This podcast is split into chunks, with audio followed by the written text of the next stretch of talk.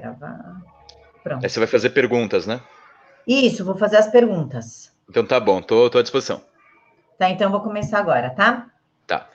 Bom dia, boa tarde, boa noite. Aqui é a Camila Abdo, do Vista Pátria, e hoje eu estou com o professor Rafael Nogueira, ele que é formado em Direito e Filosofia e pós-graduado em Educação e dá aula de Filosofia, História, Teoria Política, Literatura e Cultura Clássica, ou seja, hoje nós estamos com um dos maiores, com um dos maiores nomes da direita, uma das vozes mais potentes da direita. Professor, muito obrigada por aceitar falar com Vista Pátria. Eu que agradeço, obrigado pela gentileza das palavras de apresentação. Professor, a gente já vai começar com uma pergunta que causa muita curiosidade em muita gente da direita. Por que, que a esquerda domina a área cultural?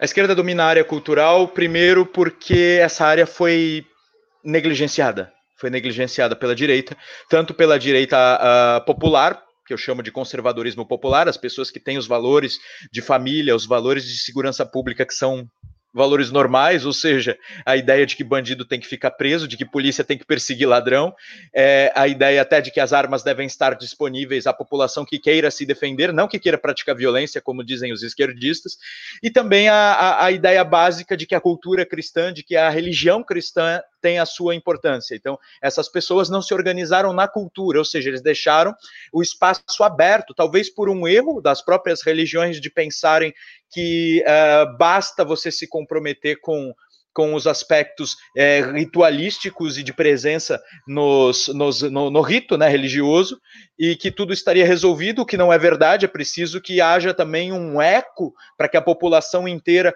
fique municiada, fique, digamos assim, bem preparada é, para cultivar os valores de sua família, para educar os seus filhos, para cultivar melhor as virtudes, para que a comunidade, de alguma forma, represente essas virtudes e, inclusive, cultive o respeito às leis, e não só às leis instituídas por, por homens, mas às leis que Deus nos, nos dá e nos apresenta, que corresponde à visão de direitos naturais. Isso é uma coisa que está no coração, nos corações das pessoas. E isso não tem tido repercussão cultural, não tem aparecido no cinema, não tem aparecido na literatura, não tem aparecido no teatro, no circo, na dança. Então aí é claro que a cultura, uma palavra latina que designa cultivo, ela não tem trabalhado os valores que tanto prezamos. Isso é muito errado.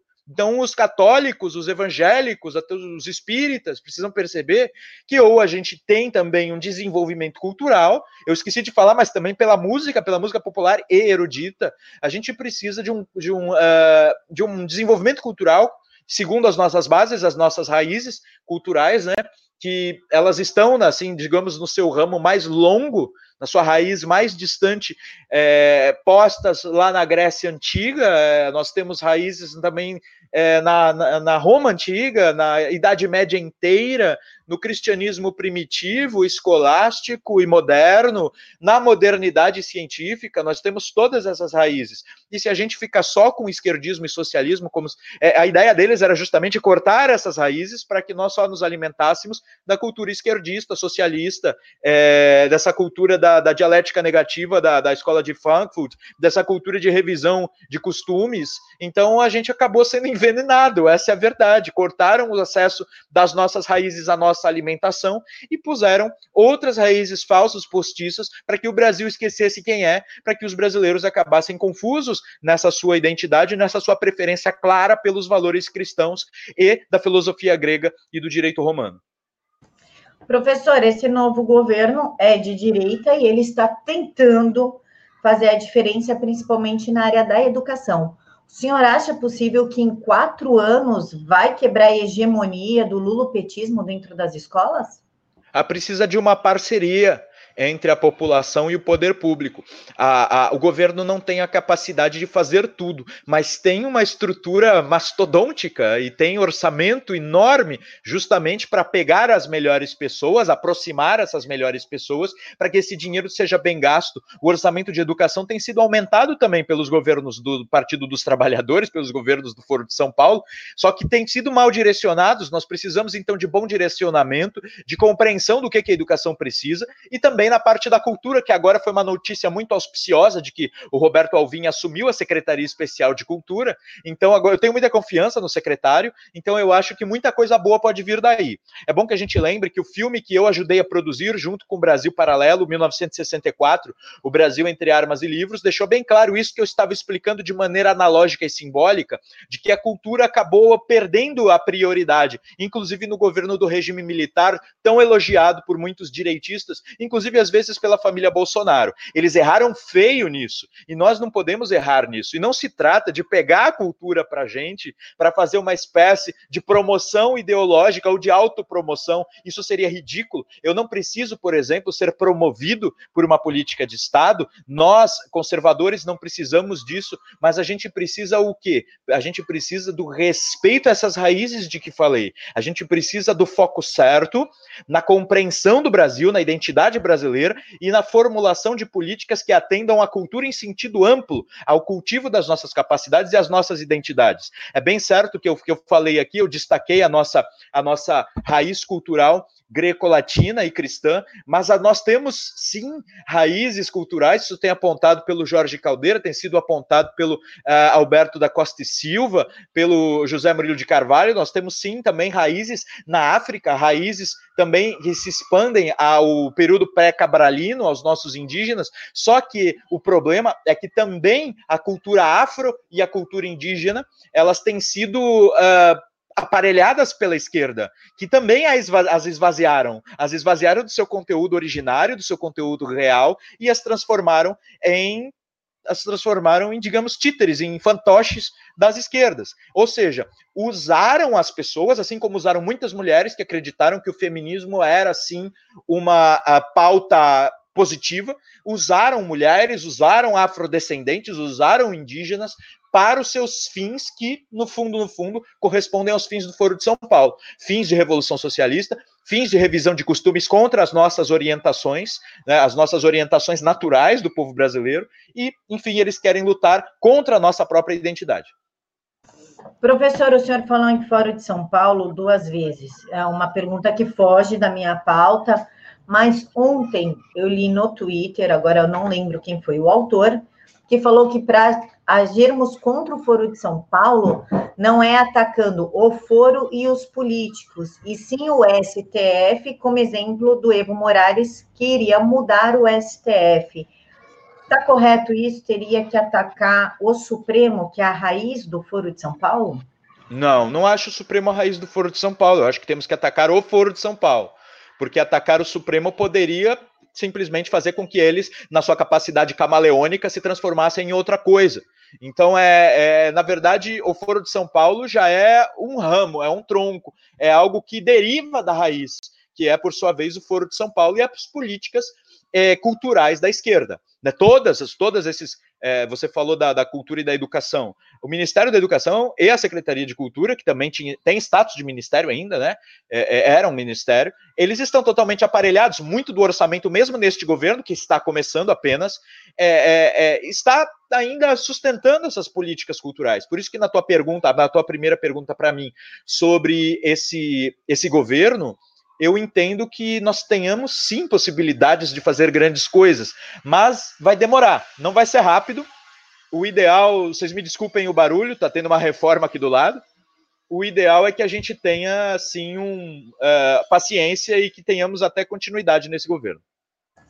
Professor, esse governo está sofrendo diversas perseguições da mídia, da oposição, enfim, e nós, apoiadores do governo, também entramos nesse balaio de perseguição. E aí fizeram a CPMI da fake news. O senhor acha que essa CPMI é uma forma de manipular a história eleitoral do país? Ah, sem dúvida, sem dúvida. Essa CPMI, ela foi feita, eu não entendi qual é o objeto dela. É perseguir quem? Qual foi o crime cometido por essas pessoas, ou pelo menos que em tese teria sido cometido. Fake news é uma coisa extremamente ampla, sem designação correta, é uma expressão popular sem é, definições científicas, técnicas precisas. Então, eles, no fundo, se reuniram para conseguir perseguir aqueles que escrevem, aqueles que têm opinião. Eles inventaram que há uma articulação miliciana, que há, é, digamos assim, pagamentos feitos desde o governo, desde, sei lá, o partido PSL, alguns deputados, inventaram, quiseram colocar em algumas pessoas, o meu nome acabou de aparecer também, a pecha de mentirosos, tá? E isso eu entendo como injurioso tá? Porque eu não tenho publicado porcaria nenhuma que seja mentira. Se eu me engano e publico uma notícia enganosa, logo eu tiro, peço desculpas, isso não aconteceu muitas vezes, tá? Mas foi sempre engano. Nunca propaguei essas porcarias de, de, notícias mentirosas. Só que o que, que eu faço? Eu faço análise segundo o meu ponto de vista. E isso os incomoda, porque eles acham que muitas vezes é uma perseguição a eles. Não é perseguição nenhuma. Eu não cometi crimes, nem crimes contra a honra. O que eu tenho feito é é, explicar como eu vejo a situação e às vezes reagir a ofensas previamente feitas contra mim, como por exemplo essa citação num negócio de fake news que me identifica como milicianos virtuais, me identifica como assassino de reputações e me identifica como mentiroso. E isso sim é uma mentira, isso sim está lutando contra a minha própria reputação, tá? Isso é uma covardia, porque eu sou um cidadão é, comum, privado, que não recebo verba pública qualquer, eu não recebo nada de ninguém, tá? Eu luto pela minha vida, eu luto pela, para, ter as minhas economias aqui em dia. Então, assim, eu escrevo aquilo que eu penso nas redes sociais. Não faço parte oficialmente de grupo algum. Por que, que eu digo oficialmente? Porque, claro que eu tenho grupo de amigos, né, Camila? Você também tem. Eu tenho grupos de amigos e a gente não tem comando, não tem ordem. Eu não sigo ordem de ninguém, nem dou ordens para ninguém. Então, assim, são grupos de amigos transformados aí nas cabeças, é, é, sei lá, cabeças assim, é, confusas, é, ilusórias, iludidas, imbecis até, é, toscas dessas pessoas que não conseguem entender o que está acontecendo nas redes sociais. É, inclusive, um, a uma das conversas tiradas totalmente do contexto na revista Cruzoé, que foi o que desencadeou toda essa situação que nós estamos vivendo no momento da CPMI, foram conversas de grupos de amigos de WhatsApp em que a gente comentava da situação política, situação cotidiana. Professor, o PSDB e o PT, eles inclusive têm agenda de cursos para militantes. Eles falam dia tal vai ter a formação para militantes. Hoje saiu uma notícia que o MBL também pagavam pessoas para fazer fake news no jornal deles e atacar a reputação de pessoas na, nas redes. Mas isso, mesmo vindo a público, não causou qualquer tipo de estopor. O senhor pode explicar por que, que somente o pessoal do PSL está sofrendo com essa perseguição, inclusive assessores de deputados sofrem esse tipo de perseguição porque é do PSL, mas os, do, os outros, MBL, enfim, também ficam nas redes sociais em horário de serviço e ninguém fala nada. Por que somente o pessoal do PSL que está passando por isso? Eles não gostam de conviver com a liberdade. Eles não gostam de conviver com a possibilidade de pessoas escreverem contra eles. Eles acham sempre que é uma espécie de perseguição para destruí-los. E, na verdade, são críticas vindas de pessoas comuns, de pessoas que eu só sou um professor, entendeu? E eu tenho o direito de escrever é, críticas. Críticas ao governo, crítica a deputados, tá? E principalmente deputados do meu estado. Eu tenho, eu tenho o direito de, inclusive, criticar o parlamento inteiro. Mas eu, eu é, é, é são muitos deputados do meu estado que estão fazendo essa patacoada, né? Eu sou de São Paulo. Então, assim, me envergonha muito isso. Então, eu vou te dizer uma coisa, Camila. É, eu vejo que, na verdade, eles, em, eles inventaram essa história de que nós formamos uma milícia integrada, sustentada por dinheiro público, porque eles faziam isso. Então eles entendem que esse tipo de movimento só é possível se houver coordenação, comando e dinheiro público, porque foi assim que eles sobreviveram, foi isso que eles fizeram. Então nas mentes deles, ó, tudo isso que está acontecendo é óbvio que é como a gente fazia. E aí eles vieram nos perseguir, mas isso é, a casa vai cair, porque vai aparecer que foram eles que fizeram isso em seu momento. O PT tinha até o termo MAV, né? Essa militância virtual aparece para designar o PT, o PT tinha vários blogs pagos com dinheiro público, tá? Esse, por isso que o Rui Falcão ficou tão perdido. Né? O, outro, o, deputado, é, eu não me lembro o nome dele, que até ficou gritando lá com o Alan de uma forma ridícula. Né? É, acho que é Humberto alguma coisa. ele, é, foi, ele foi condenado por mentir nas redes sociais. Então, assim, eles entendem, é, é o que está na imaginação deles. Camila, falta, falta muita imaginação política para todos os lados em disputa, inclusive para o nosso imaginação política para a gente solucionar problemas e imaginação política para entender como o inimigo age. Eles sempre agiram de uma determinada forma, na imaginação deles veio essa carta. Eles então fazem o que nós sempre fizemos. E eles têm essa prática de acusar os outros daquilo que eles fazem. Eu acho que eles vão se dar mal e devem se dar mal. Se eles não se derem mal, Camila, vai ser uma injustiça tão grande que nós vamos fazer questão de escrever, nem que seja necessário escrever na cadeia, que essas coisas estão acontecendo para que as gerações futuras saibam que nós somos injustiçados Professor, falando agora em teoria política, que é a guerra política, como que lidaremos com isso? Como o senhor falou, nem que seja na cadeia. Teve um, um canal, que eu não vou citar o nome, é um canal pequeno, inclusive, que falou que eu merecia ser presa para averiguação, porque enquanto eu trabalhava na Lesp, eu pedi minha exoneração, mas enquanto eu estava na Lesp, eu gravava vídeos para o YouTube como se isso fosse um crime, a coisa mais surreal. Gravava vídeos, inclusive, dentro da LESP e muitas vezes com um deputado que eu trabalhava. Então, eu não entendi agora por que, que esse pedido da minha prisão para averiguação. E outra, eles estão pedindo a prisão de outras pessoas também, incluindo Alan dos Santos, até o dono aqui do Vista Pátria, Alan Frutuoso, que nunca, nenhum grupo o Alan está, o frutuoso, e colocaram ele nesse balaio todo, como colocaram o senhor. Como lidaremos com isso e qual, qual seria uma estratégia provável? De ignorar, de bater de frente? O que seria?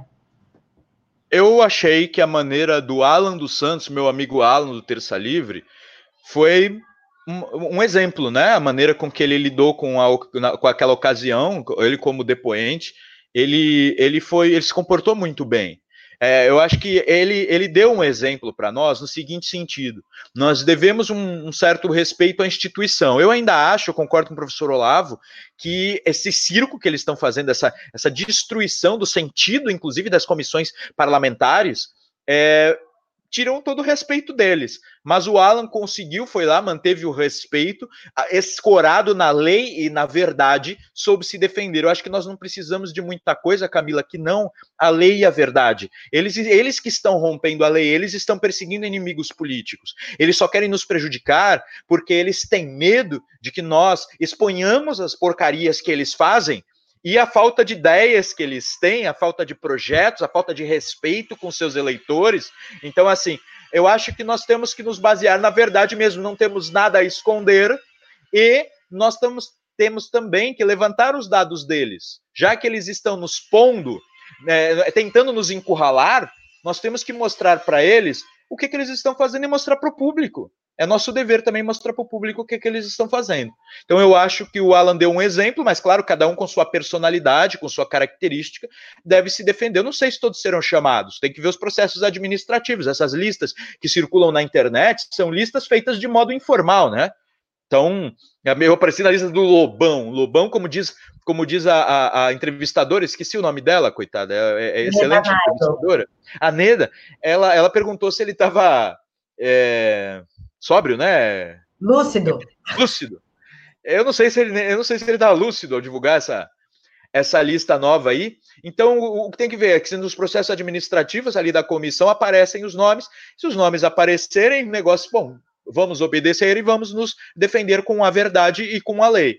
Se a lei for rompida em prol da mentira, eles são os propagadores não só de fake news, mas os propagadores de injúrias de calúnias, de difamação, eles são os, os, os responsáveis por atacar é, é, é, reputações, e aí nós devemos nos defender segundo as leis naturais, segundo as leis de Deus, confiando que no fim nós, porque estamos, estamos aí obedecendo a, a, a, a, a verdade, estamos sendo é, corretos, justos, não estamos espalhando notícias falsas, nem inventando nada de ninguém, nem nos unindo com uma espécie de comando para destruir qualquer pessoa, é, é, eu creio que uma hora a população vai acordar, nós seremos é, é, defendidos adequadamente e nós nos sairemos bem.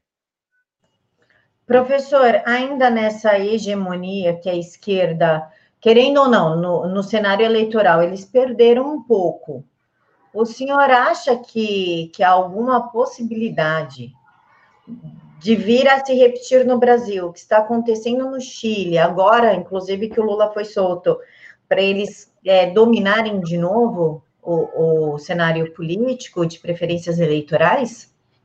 Eu confesso que eu não sei, essas coisas são bastante imprevisíveis, mas eu, eu arrisco dizer, né, pelo um, um, entendimento que eu tenho do cenário pela comparação com o que está acontecendo nos outros países, segundo os seus cenários próprios e pela consciência, pela, pela, capacidade, pela perspectiva histórica que eu desenvolvi estudando, eu entendo que não vão conseguir com facilidade criar um clima como no Chile aqui. O Chile não soube aproveitar as lições do Brasil, gosto muito do Chile, tenho amigos chilenos, mas eles não souberam olhar para a nossa história e se defender. Eles não têm uma figura como como Olavo de Carvalho. Eles não têm figuras públicas como nós, professores que, que aprenderam com um, um grande pensador, que entendem perfeitamente o, o, o, jogo de xadrez que está lá posto, eles estão um pouco perdidos, de modo que a esquerda pôde, com a desculpa de brigar por um aumento nas passagens de metrô, destruir tudo, destruir igrejas, destruir estações de metrô, destruir prédios públicos e privados, e inclusive estão derrubando o presidente. Isso aqui é muito improvável, Camila, muito improvável, porque a população sabe ir às ruas, ela já aprendeu a ir às ruas, ela pode ir às, ir às ruas respeitosamente aos domingos, nós não estamos mais confusos com isso, sabemos não nos misturar, a população percebe quando a manifestação é desses, é desses é, vândalos de esquerda, e é, o, o, problema é o seguinte: o Lula ele é uma figura internacional, ele é, um, ele é, um, símbolo da esquerda internacional. É capaz que ele queira fazer alguma bagunça até para liderar esse problema internacional aí na América Latina, sabendo que o Brasil, para ele, é campo minado. Eu acho o seguinte: é, o que, que eles podem fazer? Tentar, então, criar uma desestabilização, o que eu acho que vai só acirrar as polarizações. Acirrando as polarizações, eles podem criar situações nas quais o governo ou pessoas de direita se excedam.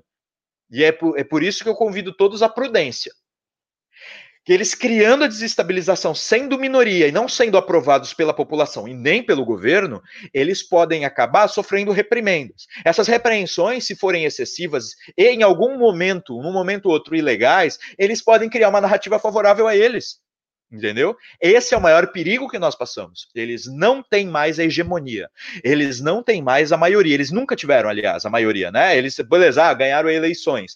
É, tinha todo um meio aí que não acreditava nas alternativas. Tinha também a fraude eleitoral, creio eu. Então, assim, é, é, é, o que acontece é que a militância sempre foi diminuta é que eles são muito barulhentos, muito violentos, ameaçadores, eles tornam o ambiente no, é, em volta deles é, é, uma espécie de perseguição constante às pessoas que não pensam como eles. As pessoas sentem medo deles. É por isso que as pessoas se calam. E aí isso às vezes aparece expressado em votações maciças em candidatos contra eles. Então, assim, eu acho que no Brasil não existe o mesmo cenário que existe no Chile. Nós já não somos mais é, ingênuos o suficiente para achar que as manifestações deles ser, serão legítimas. Eu só convido todos à prudência para que não nos excedamos na reação àquilo que eles fizerem. Tá? Porque isso pode favorecer a narrativa deles e aí serão Deus nos acuda, aí pode, tudo pode acontecer, porque as pessoas, porque existem os, o maior problema são os chamados isentões, e, na verdade, os isentões são aqueles que se passam por direita e que, no fundo, são colaboradores da, da esquerda colaboradores ou conscientes ou não conscientes, achando que eles estão colaborando com um projeto que melhor os favorece. São egoístas, desgraçados, que preferem que o país vá para o buraco do que perder a sua possível boquinha. Você veja, eu ajudo o governo é, escrevendo, falando em três rádios diferentes, quatro, falei na quarta diferente hoje, tudo de graça. Tá entendendo? Ninguém me dá salário algum, nem bonificação, nem premiação. O máximo que eu faço é de vez em quando cobrar privadamente palestras. Ah, um grupo quer me levar lá? Eu sempre digo, ó, eu estou muito cansado, tenho muito trabalho. Eu vou ficar muito feliz se vocês puderem me pagar o cachetal. É a única coisa que eu recebo. Tá? Então, é assim. Justo, né? Vamos combinar que é justo? Eu também acho. Eu estou trabalhando então, assim, eu estudei para isso, as minhas opiniões têm sido relevantes, então eu acho que. É... Mas é só isso, ô Camila. Os meus cursos também, mas cursos eu trabalho como professor, não tem justificativa, é o meu trabalho que me sustenta, paga só as contas, não tem luxo algum. Então, assim, o que, que a gente percebe? É que tá difícil para a esquerda aqui no Brasil. A gente tem mais força. Mas existe sim um grupo que se diz de direita e que, no fundo, só colabora. Só colabora com a esquerda. Por quê? Porque eles criam a narrativa que favorece a esquerda. Então, é, é isso que eu estou te falando. Se ocorre alguma, é, algum excesso, alguma violência, violência policial, sei lá, ou o povo, o povo pode, sei lá, jogar coisa no Lula. Isso, você, você quer saber? Eu acho que a esquerda não está nem aí para a integridade física do Lula. O Lula, como pessoa, não interessa à esquerda. A gente de direita respeita muito mais. Eu nunca eu não vi ninguém falando de machucar o Lula, de matar o Lula. De... A pessoa só fala que ele tem que ser preso porque ele é criminoso, só isso. Então, assim, quem não liga para a integridade física dos outros é a esquerda. Então não vem nos chamar de fascistas, não, porque na verdade quem age como, como, como fascista, como comunista, como, como até nazista, são os esquerdistas que nos veem como, como monstros, no, no, fundo não somos, somos cidadãos querendo participar da democracia, entendeu? Então, assim, é, é capaz que eles achem bom expor o Lula. Isso que eu digo, gente, não, não sejam violentos. A, não existe nada que nos autorize a cometer violência contra essas pessoas. Estejamos dentro da lei, sejamos prudentes, sejamos respeitadores da ordem que nós queremos que seja respeitada. Então, assim, é, se não houver essas, é, é, esses excessos, eu acho que nós estamos ganhando. Se houver, a narrativa será fortalecida por, por essa falsa direita e pela esquerda. A esquerda é muito barulhenta. A falsa direita tem veículos de mídia oficial, né? notadamente aí a Jovem Pan. Felipe Moura Brasil é um cara que está assim.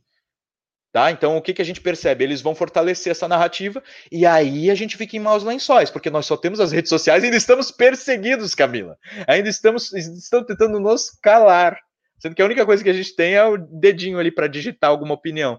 Então, eu vejo que corremos este risco e não outro. Aqui não é Chile, nós já tivemos desde 2013. É, você perceba, são seis, seis, sete anos de experiência política diferenciada que a América Latina não teve. Eu julgo, inclusive, que é uma das experiências mais maduras de política que o mundo inteiro teve nos últimos anos. Entendeu? O Brasil tem esse preparo. Os conservadores brasileiros têm esse preparo. Nós só não temos preparo de nos organizar. Isso que dizem que nós temos, nós não temos. Queria eu que tivesse alguma organização. Não estou dizendo que eu queria usar dinheiro público, perseguir pessoas. Não, não ponho palavras na minha boca. Perseguir pessoas injustamente, propagar mentiras. De jeito nenhum. Não sou favorável a isso. Mas sou favorável a que tenhamos organização e militância. Isso nós temos que ter. E nós não temos. Então precisamos sim nos organizar, porque aí vai ser uma nova, um novo momento, uma nova fase nessa nova experiência política extremamente positiva e inclusive capaz de dar lições aos países vizinhos, de que gostamos tanto. Tenho um profundo respeito pelo Chile, profundo respeito pela Argentina. Fico triste pelo que está acontecendo. Pela Bolívia. Aí já, já, já acho é, é, mais auspicioso o que está acontecendo na Bolívia. Parece que eles também acordaram em alguma medida, né? Então, assim, é, é, eu, eu, eu, ficarei muito feliz se o Brasil poder, é, puder também ajudar os seus vizinhos. É uma missão que esse país gigante tem aqui na América Latina. Professor, o senhor falou da, da Isentolândia, que nada mais é do que centro-esquerda, né? No, Ninguém é, é. é, isento politicamente falando. A gente sempre tende para um lado, mesmo que seja para centro. Ah, ele... o isento é sempre um falso, não tem essa é de isento. Sempre esquerda, né? ele tem os interesses próprios dele. No pior das hipóteses, ele não é isento porque ele quer a verdade, né? Porque nós não somos isentos, somos honestos e queremos a verdade. É que nós entendemos que nós, nós estamos do lado dos valores corretos inclusive, é verdade. Então, assim, eles, na verdade, são pessoas que têm interesse para vantagem deles próprios. São os mais egoístas de tudo, que põem tá. o Brasil inteiro em risco pelos seus próprios interesses. Então, isentos, eu, caramba, que isentos o quê? É, aí né, o MBL se coloca na, na esfera de isentolândia e ontem MBL. eles falaram uma prova, uma, uma frase muito simbólica no caminhão do, do Avança Brasil. Eles falaram o seguinte: nós não queremos um Estado enxuto, nós queremos um Estado eficiente. Um Estado ele só pode ser eficiente se ele for enxuto. Se eles se colocam como liberais, no, qual que é a lógica de falar que não quer um Estado enxuto, porém um Estado eficiente, se o liberal não acredita num Estado? Como é que o senhor pode explicar essa estrutura dessa frase, desse pensamento? Primeiro, Camila, que me estranha muito eles falarem isso, porque a única coisa, por exemplo, que é, alguns dos deputados deles, Eu falo aqui em São Paulo, na, aqui na Assembleia Legislativa, o Arthur Duval, quase que a única coisa que ele exibe é ter gastado pouco dinheiro público. Eu não, eu não vi grandes coisas no trabalho dele até agora. Eu posso estar mal informado, mas a única coisa que eu vi foi ele dizer. E, pô, eu gostava pra caramba do Arthur, se quer saber. Falava pessoalmente com ele, tudo, eu só tô estranhando esse comportamento dele muito esquisito. Claro, quem faz parte do MBL, né? acaba pegando aí é, esses maus hábitos. De repente o MBL está agora com essa ideia de não é enxuto o Estado. Então qual é que é a bandeira deles? Porque eu também, como conservador, acho que o Estado tem que ser eficiente, não necessariamente enxuto. E agora? Tá, o que, que aconteceu? Eles perceberam alguma coisa nova ali dentro? Porque a bem da verdade, nós precisamos é que a coisa funcione. Não ficar exibindo, olha, eu mandei todo mundo embora, então eu não faço nada e não gasto dinheiro público. E tá a esquerda fazendo tudo, tá? fazendo tudo contra o Brasil e contra nós e contra a população. Eu não acredito nisso. Eu acredito que nós temos que usar com respeito ao dinheiro público, sem excessos, né, gastando o mínimo possível, mas fazendo o máximo possível. É nisso que eu acredito. E muitas vezes isso vai significar gastar é, o que um liberal acharia muito. Contratar todos os assessores possíveis para o trabalho ser muito bem feito, Entendeu? Não gastar como fez o Frota, que está gastando 3, 4 mil reais em jantares. Isso é ridículo. Isso é vergonhoso. Tá entendendo? É uma vergonha mesmo, pondo a conta na Câmara. Ou seja, nós pagamos essas estripulias. Tá? Isso é ridículo. Agora, você justamente se estruturar para realizar o trabalho que você prometeu aos eleitores, segundo as regras do jogo que estão em vigor, eu acho que isso é necessário. Isso é, é isso é jogar certo, entendeu? Se as regras mudarem para todos e nós confirmarmos que a esquerda é capaz de ser punida caso não respeite as regras, aí sim nós podemos cada vez mais reduzir os gastos. Gastos de gabinete, gastos do fundo partidário, tudo isso deve ser reduzido de forma equânime. Tá? Se, se não for reduzido e o jogo for esse, eu entendo que nós temos que jogar o jogo é, usando. Isso não é é, é, é, tem gente, Camila, eu fico até nervoso, porque tem gente que muda as nossas palavras. Isso não é realizar ilegalidades. Eu não estou dizendo para fazer o mesmo jogo. O mesmo jogo seria roubar milhões. É, entendeu? Priorizar empresas multimilionárias para fazer uma espécie de revolução continental. Não é comparável você usar o dinheiro público disponível segundo as regras constitucionais e você fazer a corrupção toda que é devida né, para cumprir aí, atender o seu projeto. Nós já estamos em desvantagem, Camila, porque eles são corruptos, entendeu? Então, dentro das leis, temos que usar todos os recursos, evidentemente sem excesso, com lisura e com respeito ao patrimônio público e à população. Tão sofrida que merece resultados também. Professor, é, eu sou assinante do Brasil Paralelo, eu acompanho ah, legal. aulas do senhor lá no, lá na formação. Sim, é um dos meus trabalhos favoritos. Eu gosto muito do Brasil Paralelo. Tenho orgulho enorme de ter participado de tudo que eles fazem e de ainda participar como professor e como palestrante dos filmes que eles produzem. É, eu assisto, tudo do Brasil Paralelo eu assisto, inclusive eu fui no, no congresso que eles fizeram aqui em São Paulo. Foi legal, né? Foi perfeito, não, não tenho o que falar. Muito Foi legal. Organização, conteúdo, Graças a Deus foi tudo perfeito. Inclusive o Arthur estava lá, estava o Arthur, a Biaquices, o Felipe, estava o pessoal lá. E o senhor participou do 1964. Eu tenho inclusive o livro 1964 Que legal. Também. Sim. E... Mas ó, o Arthur estava lá e a outra coisa assim que, que, que eu falo. O, o Arthur que entenda que eu não estou falando mal da pessoa dele aqui. Eu questionei o que ele fez e essa crítica, eu estou dando um exemplo, é uma crítica normal que a gente pode fazer. Ele é um deputado do meu estado e eu não tenho visto nada além dele exibir que está gastando menos dinheiro público. Então, assim, tem que melhorar. E por vir o pagamento dos cofres públicos de São Paulo, nós temos todo o direito de criticar e cobrar. Exatamente.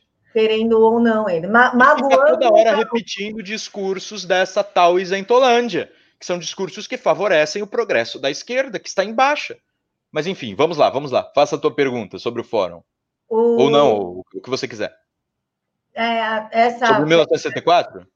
É, então, qual que é a probabilidade de vir o ano que vem? Porque agora já está no final do ano, eu duvido.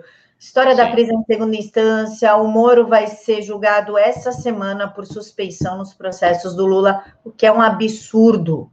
a, se não me engano, foi a AGU que liberou uma investigação contra o Deltan. Gente, o Deltan é o herói nacional, é o cérebro da força-tarefa da Lava Jato. Isso é até um desrespeito por tudo que ele conquistou para o país. Qual que é a probabilidade dos militares falar chega antes que tenha uma hegemonia da esquerda de volta, antes que nós é, repetimos o cenário de 64? Qual que é a probabilidade dos militares se antecederem para evitar grupos terroristas, grupos de guerrilheiros e dá, abre muitas aspas aí, um, digamos, um golpe. Não, não é golpe a palavra, mas se anteceder e tomar o poder e fechar o Congresso como se fosse um AI-5. Eu acho que está no campo das possibilidades, mas é uma possibilidade baixa e não é a minha favorita. Não é a minha favorita. Eu acho que nós, como população civil, precisamos aprender a lidar com a política. Tá? É, é, é nós que temos a capacidade de falar aquilo que as pessoas querem falar e não conseguem, né? Professores, é, influenciadores digitais, eu dei esse termo, mas enfim, é, é, você me entende. É, essas pessoas nas quais as pessoas confiam, precisamos aí nos esforçar para é para lutar contra essas coisas, entendeu? É um aprendizado político também do Brasil. Se dependermos sempre, sempre da intromissão do exército brasileiro, quando é que nós vamos aprender? Quando é que nós vamos ter estabilidade? Entendeu? É por isso que eu gosto da monarquia. Nós tínhamos o poder moderador, o imperador e a família imperial que tinham confiança, respaldo, respeito, né? Eles eram capazes de fazer as alterações devidas. Eu gosto muito do modelo monárquico que tivemos no segundo reinado, tá? É modelo político, tá? Eu não estou falando de tudo. Evidentemente tem aspectos criticáveis. Estou falando do modelo político. É... Então assim, o exército ele tem se comportado desde a proclamação da República como uma espécie de poder moderador. Ele tem vindo como o salvador do último momento, o garantidor da ordem que está a ponto de ser perdida. Se sempre dependermos, olha, eu vou te falar uma coisa é bem séria. A primeira é que eu tenho todo respeito pelo exército brasileiro, mas o exército brasileiro não foi feito para política, foi feito para guerra. Não é verdade? Então é óbvio que eles vão errar. E a gente não precisa ficar apontando o dedo na cara deles. É que eles foram. O exército brasileiro não foi construído como uma instituição de política. Entendeu? Então é óbvio que quando eles pegam algo, eles se comportam como se estivessem em guerra. Disciplinam, entendeu? E aí é que esquece a cultura. A gente vai ficar quanto tempo nisso também? Eu acho que, embora esteja no plano aí das possibilidades, por que, que eu digo isso? Possível, é quase possível. Possível cair um meteoro e acabar com o Brasil. É, eu tô falando é uma possibilidade. Eu acho que é uma possibilidade remota e eu não gosto dessa possibilidade, embora goste muito do Exército Brasileiro. Tenho o maior respeito pelo Exército do Brasil. Exército invicto, gosto muito da história militar do Exército Brasileiro.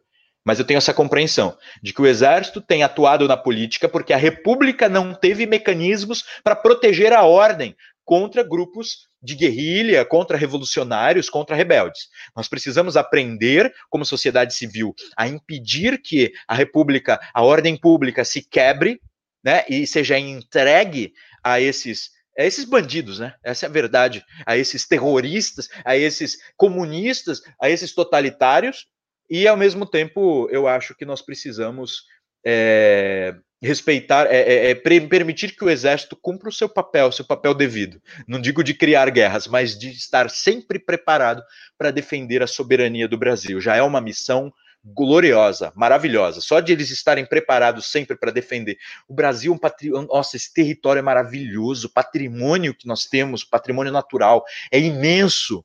Nós precisamos construir o patrimônio cultural e nos desenvolver, será uma das maiores nações do mundo. Só que por isso que nós precisamos do exército. Mas ele não pode sempre salvar a política. Nós precisamos aprender a salvar a política. É óbvio, Camila, que se vierem pessoas pondo armas nas nossas cabeças, aí nós não temos o que fazer. Aí é guerra. Nós vamos precisar mesmo que os militares nos ajudem. Eu não tenho, eu, eu gosto da ideia de que o cidadão tem arma, mas eu não tenho arma. Entendeu? E mesmo que, que haja, uh, seja facilitado o porte de arma ou a posse de armas, é, e eu chegue a ter, eu não sou um soldado, eu sou um professor, entendeu? Como é que eu vou combater guerrilheiros treinados em Cuba, na União Soviética? É complicado. Então, assim, é, é, nesse sentido aí, eu acho que acabou a política. Se houver violência por parte da esquerda, uma violência que em alguma medida já há, mas se eles usarem de violência para derrubar toda a ordem pública, É claro que há violência. Eu não confio que o avião do Eduardo Campos tenha caído do nada. Não acredito que o Bolsonaro tenha sido atacado mortalmente por um maluco. Eu acredito que haja sim vinculações com o adversário. Teoria, foi muito estranho, né, o teoria. Teori Zavascki. Eu não acredito, eu tenho direito de não acreditar, entendeu? Eu não estou falando quem foi, eu tenho direito de não acreditar. Eu não acredito que tenha sido outro, um acidente. Eu não acredito que no caso do Celso Daniel tenha sido uma, uma, um sequestro ou um evento desligado da política. Então eles usam de violência, mas ainda assim nossas instituições têm sido capazes. Eu espero que esses todos esses crimes sejam elucidados e as pessoas é lento, é lento. Infelizmente o processo que faz a justiça é lento, mas eu acredito ainda que a gente consiga. Se eles vierem com força total de violência, eles são minoria e eles teriam que ter apoio internacional. O Brasil também teria apoio internacional e a maioria das nossas instituições seriam capazes de, é, eu acho, né, até com a opinião pública do lado, seriam capazes de gerenciar isso. Se não forem, aí eu prefiro que o exército intervenha. É sério. É, eu prefiro. Eu acho que qualquer pessoa normal, né, prefere. O exército, as polícias militares, eu prefiro que eles nos protejam. Professor, agora com o Lula solto, eles estão tentando manipular também a história da prisão em segunda instância para que ele a, a história da ficha limpa para que ele possa concorrer, né? Aquele negócio, o cara não provoca inocente, então manipula-se a lei para soltá-lo mesmo sendo culpado. Qual a probabilidade deles estarem usando essas listas desde o começo do ano? Já vem o Estadão fazendo lista, a Folha, agora a CPMI, enfim é, usarem essas listas como Hitler usava pela Gestapo, de perseguir as pessoas, o, a VKR, a VRK, a polícia russa, que usavam delatores e listas para perseguir pessoas que eram dissonantes do governo vigente. Qual que é a probabilidade deles usarem essas listas? Acontece alguma coisa, Lula é eleito, para vir a nos perseguir depois, fisicamente falando? Aí a possibilidade é alta. Aí a possibilidade é alta. Eu recomendaria um autoexílio a todas as pessoas né, que estão é, com, com esses nomes aí, se... mas eu acho muito improvável. Aí a gente já entra num outro cenário. Eu acho que a esquerda, primeiro, ela não tem todos os meios mais de fazer a fraude. Tá? É, em segundo lugar, é minoria mesmo. E eu acho que tudo que o Lula está fazendo, primeiro, só de ser solto, segundo as besteiras que ele tem falado, as ovadas que ele tem tomado, o que as pessoas têm dito aqui à minha volta, que eu tenho visto, as tias do Zap têm me mandado. Eu acho que, nesse sentido, a esquerda só vai se enrolar. O que a gente tem aí é uma possibilidade até do mito Lula cair. Troca, trocar os pés pelas mãos. É por isso que eu acho que no desespero deles, eles podem tomar uma medida drástica aí para tentar manter o Lula como símbolo. Nós não podemos cair na armadilha. Tá?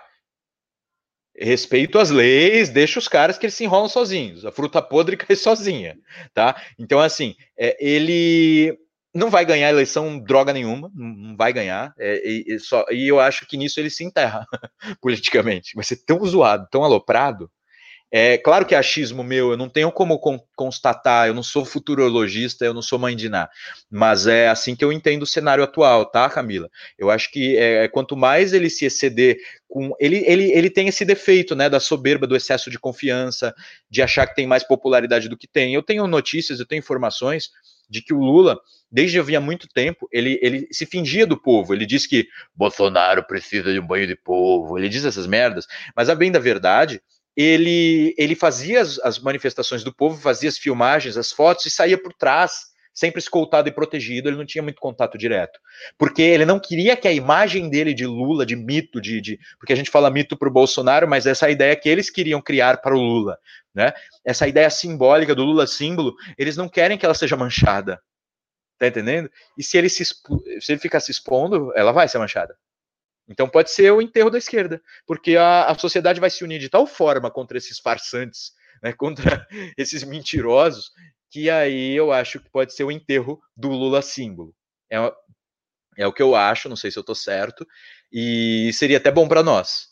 Mas é, espero que não precise chegar tanto, que as leis o prendam de novo, né? ou que ele saia de cena, que ele acabe errando tanto que saia de cena e não precisamos é, nem perder tempo pensando num Lula nas eleições. O único problema é aquilo que você sabe, ele seria apoiado pela Globo, né? ele teria apoio internacional, né? Eu não estou falando que seria a coisa mais fácil do mundo, estou falando que a população se voltaria contra ele maciçamente. E aí ele perderia as eleições e assim seria enterrado, né? Como uh, seria enterrado, simbolicamente enterrado. Professor, eu agradeço a disponibilidade do senhor, o tempo que o senhor despendeu para a gente aqui do Vista Pátria, com informações ricas. Eu gosto de entrevistar pessoas como o senhor, porque traz muita informação, né? O povo está carente de informação, o pessoal não tem muito acesso à cultura, uns por causa de valor, outros por causa de falta de tempo, e por isso que, para mim, essas entrevistas com nomes como o senhor são extremamente importantes. Eu que Professor, agradeço, obrigado. O senhor gostaria de deixar suas considerações finais aqui para o pessoal do Vista Pátria, fala do canal do senhor, do Brasil Paralelo, do que o senhor está fazendo para o pessoal também poder acompanhar o senhor? Ah, obrigado pela oportunidade. Eu sou muito presente nas redes, né? Até por isso que o meu nome não sou tanto presente, Camila, só não, não, sou mais presente porque ninguém me paga, entendeu? Então não é tempo integral.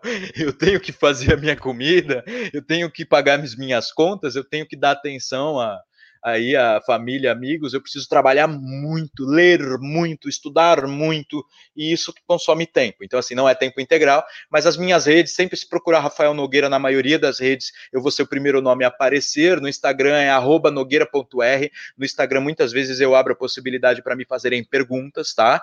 Então, quem quiser interagir comigo, acho que é o caminho certo, os stories do Instagram.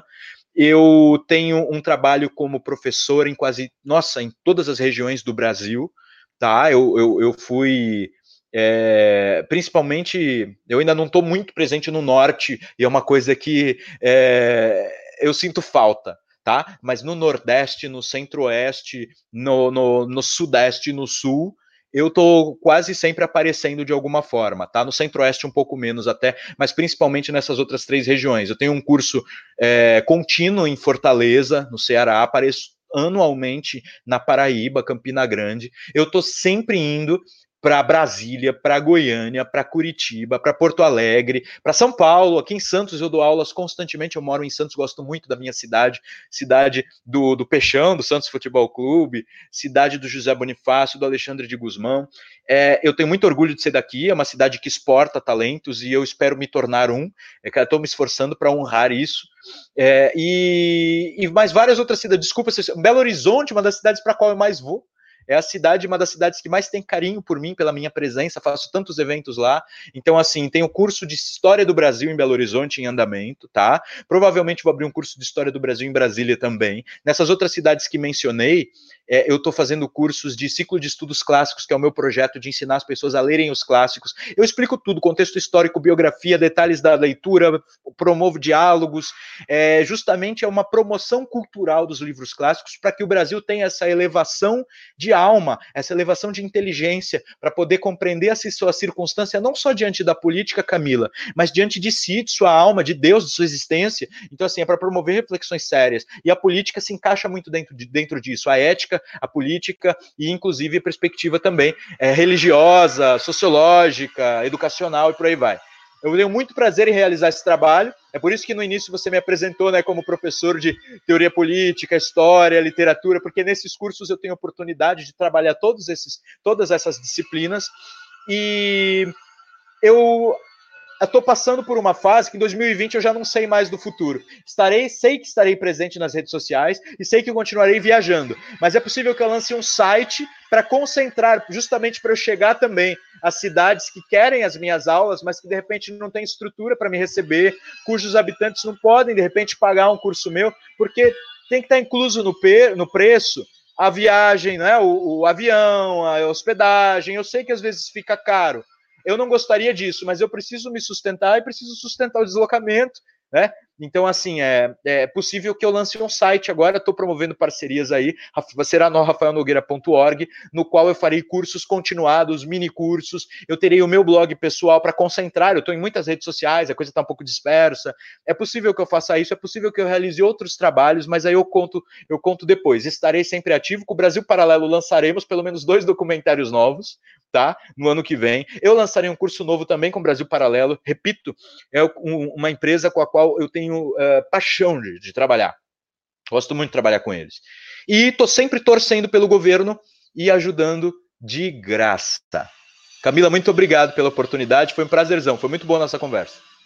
Professor, muito obrigada e eu já deixo aqui o convite a pedido mesmo do Alan Frutuoso, que acabou de me pedir aqui no WhatsApp. Ele falou, por favor, vê com ele se a gente já pode deixar outra marcada em live, porque ele tem um grande respeito pelo senhor, ele tem uma grande admiração.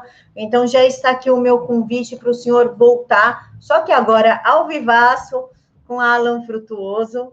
Aí a gente já combina um horário, o senhor aceita? Vai ser um prazer, só combinar. Obrigado aí pelo, pelo respeito, pela consideração, senhor Frutuoso. Será um prazer. Muito obrigada, professor. Pessoal, fiquem todos com Deus. Que Deus abençoe muito a semana de vocês, com muita paz e vitória. Muito obrigada, professor. Obrigado, fiquem com Deus. Tchau, tchau. Tchau.